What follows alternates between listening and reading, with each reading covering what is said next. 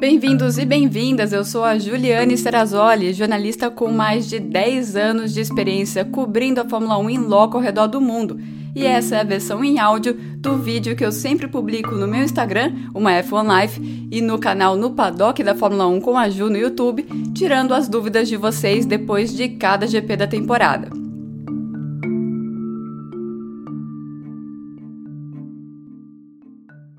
Confusão pouco é bobagem, poderia ser o título desse GP da Austrália. As perguntas que vocês me mandaram aqui no Ju Responde mostram isso, muitas dúvidas em relação aos procedimentos, às regras. Eu vou tentar explicar tudo para vocês, tentar explicar tudo o que está na mão do diretor de prova, o que é de interpretação e quais são os limites dessa interpretação e uh, ressuscitar aí Abu Dhabi, porque muita gente perguntou então se aconteceu dessa forma, como que poderia ter sido Abu Dhabi, o Mazzi estava certo, o Mazzi estava errado, vou chegar lá e vou falar também um pouco da corrida que a gente teve, né? Não foi exatamente um clássico a corrida em si, e muitas dúvidas sobre o Alonso não ter conseguido chegar no Hamilton, aonde foi parar o ritmo da Aston Martin e onde foi parar o, o ritmo do Pérez também, que largou do pit lane e chegou em quinto.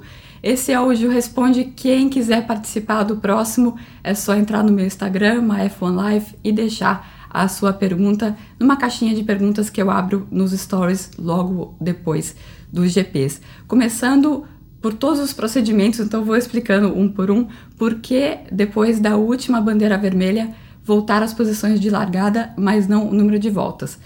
Tem uma confusão aí, não é que a volta não foi considerada, é que a posição que foi considerada era a única, como diz o regulamento, aqui o regulamento, o regulamento diz que a última, quando você tem uma corrida com bandeira vermelha, a última posição em que, o último momento em que era possível determinar qual, quais são as, a, qual é a ordem dos carros, é o que vai ser considerado para a classificação da corrida. E a direção de prova é a primeira coisa que a direção de prova pode é, decidir quando que é esse momento. A direção de prova decidiu que esse momento era na largada depois da bandeira uh, vermelha anterior. E, então, em outros casos, eles decidiram que era na linha de safety car 2, que é uma linha branca que está geralmente é, perto da saída dos boxes. Isso aconteceu em Silverstone no ano passado, depois daquela grande interrupção, depois do acidente do Joe.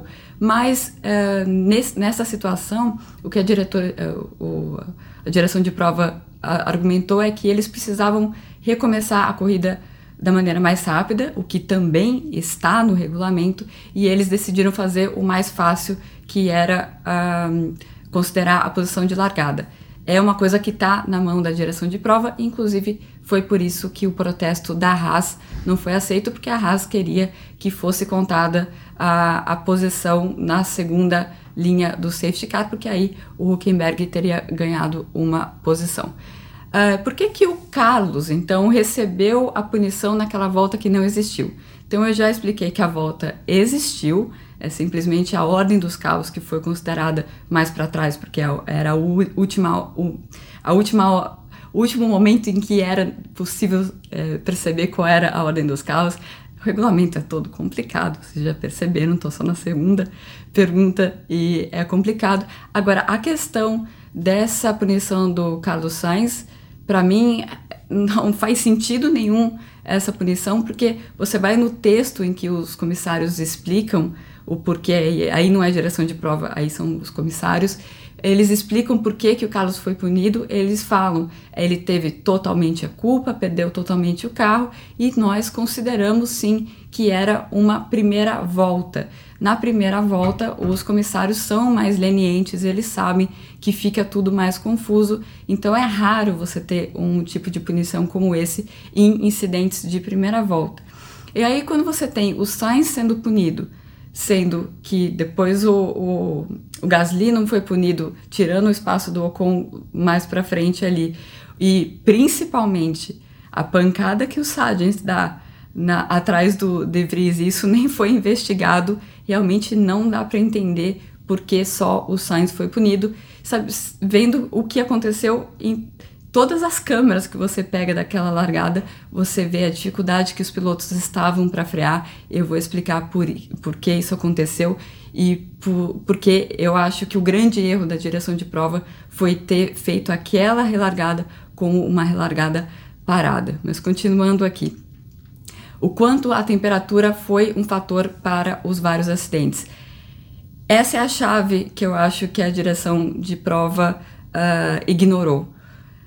Sabe aquele dia que você vai pro sol e do, entre o sol e a sombra parece que tem uns 10 graus de diferença? Tava assim. Foi o sol foi baixando ao longo da prova e a pista foi o asfalto foi caindo muito de temperatura. Quando chegou no final, quando teve aquela bandeira vermelha no final, seria muito difícil aquecer os pneus. Eles só teriam uma volta para aquecer os pneus. Lembrando que na classificação eles estavam fazendo uma volta de preparação antes, uh, uma volta a mais de, de preparação, que era uma coisa que é, não é comum fazer, então a direção de prova já tinha elementos para perceber que havia um problema de aquecimento de pneus.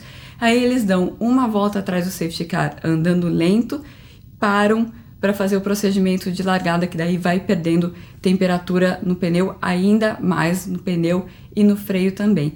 Note que nessa relargada, aquela relargada do boliche, nem o Max Verstappen que está na frente faz a curva direita, ele perde a freada também. E ele tem a vantagem de não ter turbulência. Quando você junta pneu frio, freio frio e turbulência, é ainda mais difícil você acertar o seu ponto de freada. Então a direção de prova primeiro desconsiderou que poderia ser temerário você fazer aquela relargada uh, parada, né, standing start, e ainda mais puniu o, o Sainz tendo visto que não foi só ele que teve dificuldade para parar o carro. Então é um, um erro duplo aí, um da direção de prova, outro dos comissários.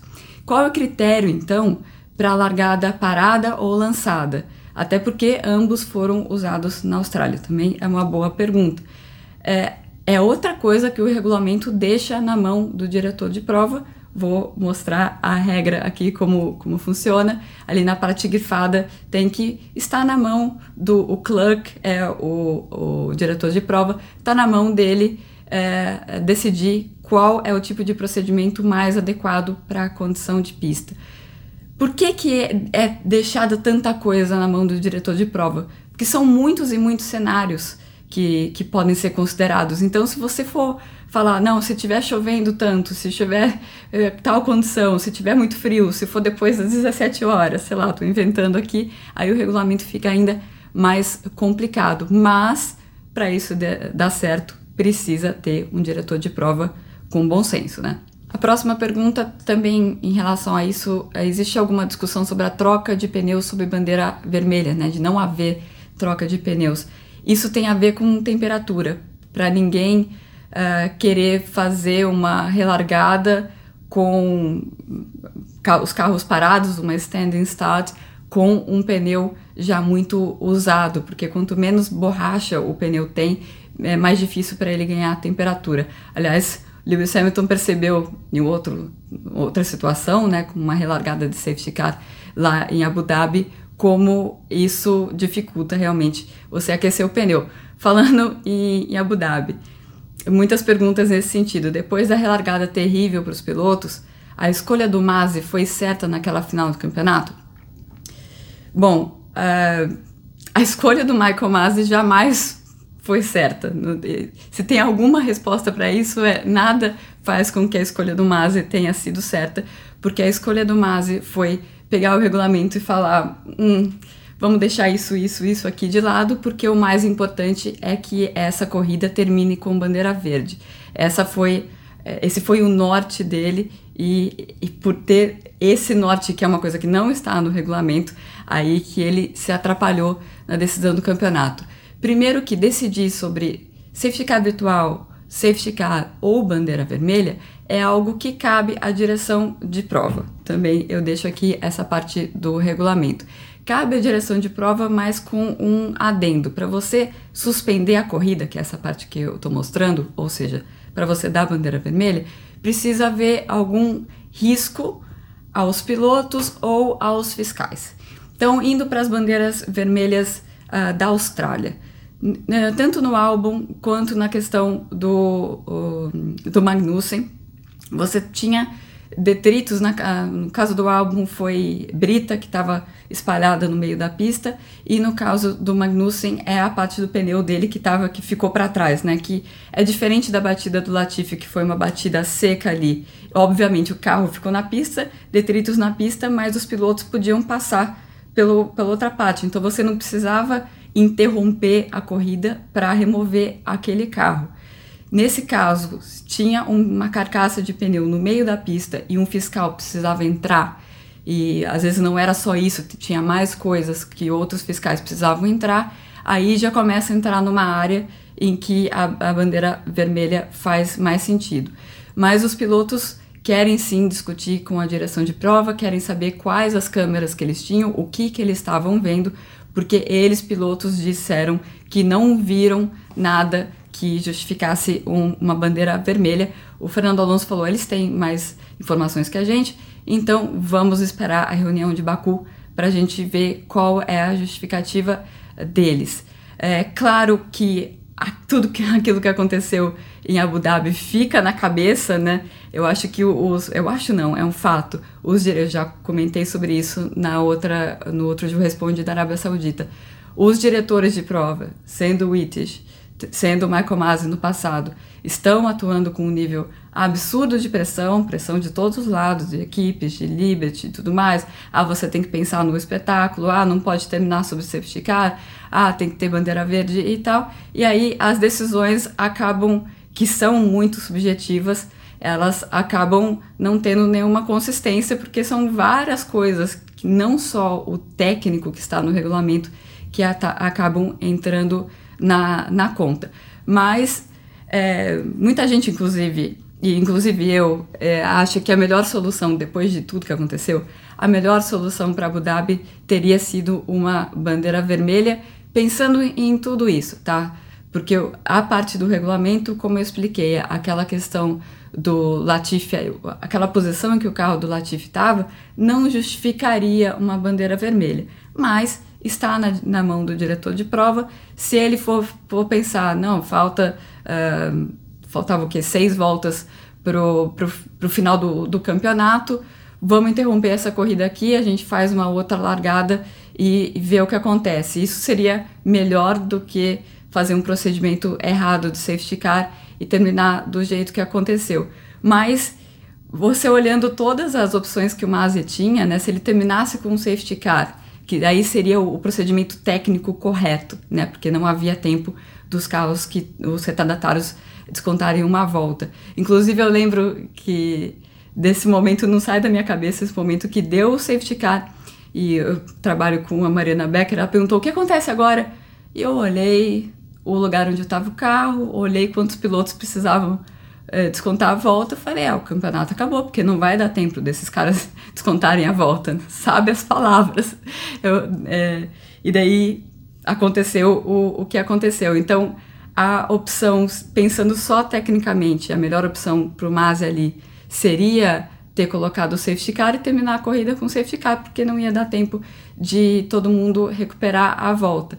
A outra opção que ele tinha, que era um pouco mais artificial, era dar a bandeira vermelha, mas era uma opção que ele tinha ali, iam cair matando em cima dele. Ah, muito artificial esse final, mas eu acho que era a menos pior uh, a decisão que ele poderia tomar. E, e, a decisão que ele tomou foi, foi a pior, pior possível. Então, nada do que aconteceu na Austrália desconta aí a conta do Michael Masi. Acho que só faz a gente entender como o diretor de prova de Fórmula 1 passa, está sujeito a muitas e muitas pressões, mesmo que a gente não consiga ouvir isso no rádio mais. Falando a última coisa sobre regras, uh, Verstappen estava fora de posição na largada. Eu tenho uma foto aqui. Essa foto mostra que não. O que, que é a posição certa para ele ficar?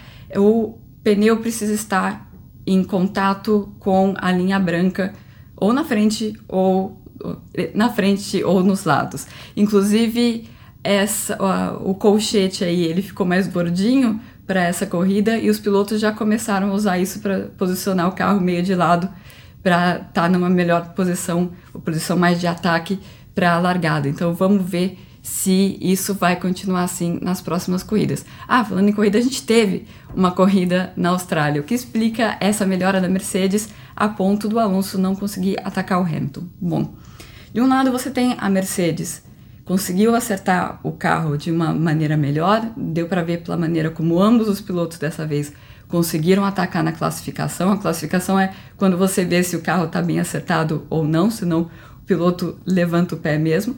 Então estava bem acertado o carro. E aí na corrida, você tem por um lado a Aston Martin, eles não estavam conseguindo usar a vantagem deles que eles têm em relação à Mercedes, que é na, no trato dos pneus, porque estava frio, os pneus quase não estavam se degradando. E uh, o Alonso falou uma coisa que me chamou a atenção, aliás, vem me chamando a atenção porque vários pilotos vêm falando isso. Quando você chegava ali uns dois uh, segundos atrás, começava a ficar muito difícil seguir o carro que estava na frente. E esses carros estão sim com, gerando mais turbulência do que os carros do ano passado.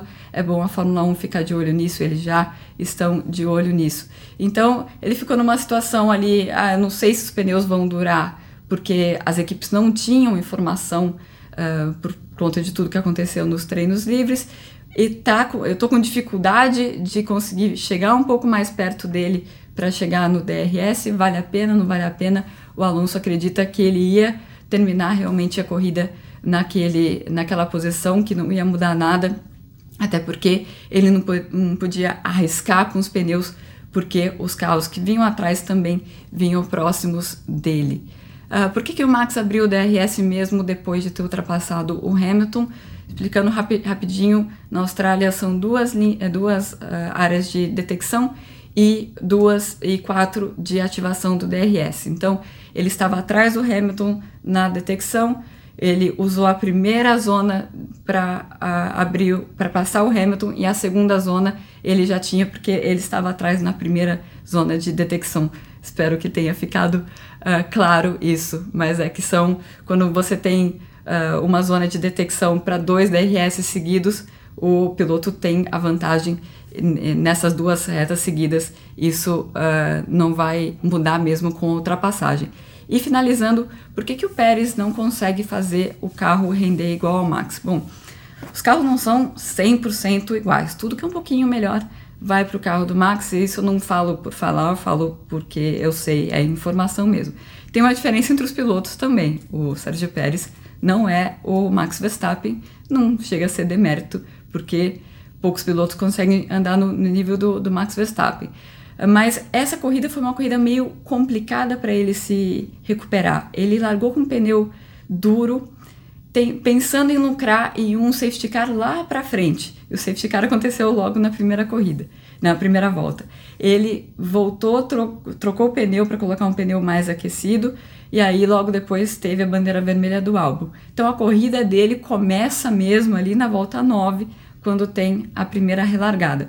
E aí ele até que vai indo bem, é, consegue várias ultrapassagens mostrando o DRS. Eu, fiquei impressionada porque ele pegou vários trenzinhos de DRS que ele passava os carros com o carro da frente usando DRS, só evidenciando a vantagem do carro da Red Bull e principalmente do DRS do carro da Red Bull. E depois uh, ele disse que forçou muito o pneu e acabou uh, estragando um pouco o pneu dele. Não é muito fácil você escalar o, o pelotão com o pneu duro e com ninguém tendo problema de pneu. É um pouco mais difícil. Foi um tipo de corrida mais difícil para escalar o pelotão e o próprio Pérez estava meio desanimado com esse final de semana.